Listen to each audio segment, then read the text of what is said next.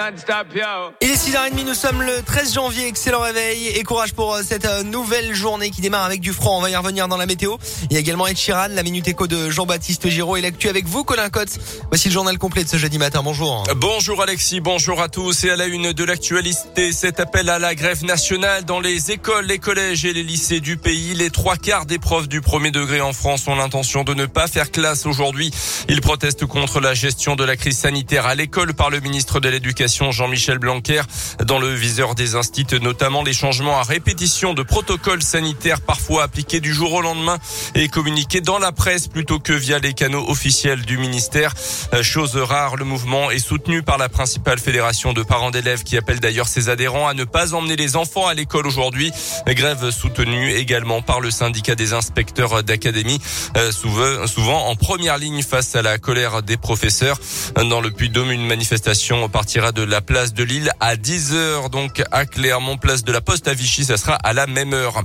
Dans l'actu aussi, l'interpellation de trois jeunes mardi soir à Clermont-Ferrand, pris en flagrant délit en train de taguer une rame de la SNCF. Ce sont les agents de la sûreté ferroviaire euh, qui les ont aperçus euh, via les caméras de vidéosurveillance avant d'alerter euh, la police. Le préjudice des dégradations s'élèverait à près de 2000 euros selon la montagne. Un entrepreneur de la région lyonnaise toujours en garde à vue dans l'affaire de la tuerie de Chevalier en 2012 en Haute-Savoie. Déjà interrogé par les enquêteurs en 2015 avant d'être mis hors de cause à l'époque, il a de nouveau été arrêté hier matin pour vérifier son emploi du temps selon le parquet d'Annecy. Il serait le motard vu par deux agents forestiers au moment de la mort violente de trois membres d'une même famille britannique et d'un cycliste. Dans le reste de l'actualité aussi, le Sénat qui a voté hier soir un projet de loi sur le passe vaccinal largement modifié.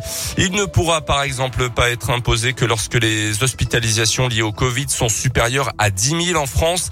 Autre condition, le passe vaccinal ne sera maintenu que dans les départements où le taux de vaccination est inférieur à 80% ou avec un taux d'incidence élevé. Le pass sera aussi valable uniquement pour les plus de 18 ans.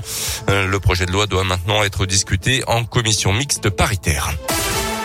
Les sports et le rugby, la Champions Cup a-t-elle encore une signification? Vous vous en souvenez peut-être, la deuxième journée de la Coupe d'Europe du rugby n'a pas pu se jouer mi-décembre à cause de la crise et des restrictions de circulation entre la France et le Royaume-Uni. L'ASM n'avait donc pas pu se rendre en Angleterre pour affronter Sale.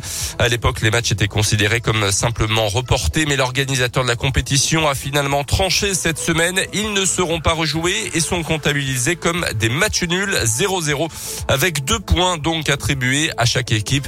Une situation complètement ubuesque que l'ouvreur clermontois Camille Lopez n'a pas hésité à dénoncer. On l'écoute. On est dans une compétition, je ne sais pas si ça rime à quelque chose. Il y en a qui ont gagné sur tapis vers 5 points. Maintenant, on met des matchs nuls, on met 2 points. Je crois que les prochains matchs, si ça joue pas, c'est 0. On entend tout et n'importe quoi. Et au final, je ne sais pas si ça rime à quelque chose de faire, de faire cette compétition avec des équipes qui ont, gagné des matchs. Il y a d'autres qui en ont joué, d'autres qui en ont pas joué. Il n'y a aucune équité dans tout ça. Donc, euh, je vais pas vous cacher. La Coupe d'Europe comme elle est là aujourd'hui cette année, c'est beaucoup moins motivant, c'est sûr. Donc euh, après, euh, on n'est pas décideur. C'est comme ça, on s'entraîne, on joue. Si on nous dit de jouer, si on joue pas, on joue pas. Mais bon, c'est, il y a des gens qui sont là pour réfléchir et puis après, ils se débrouillent.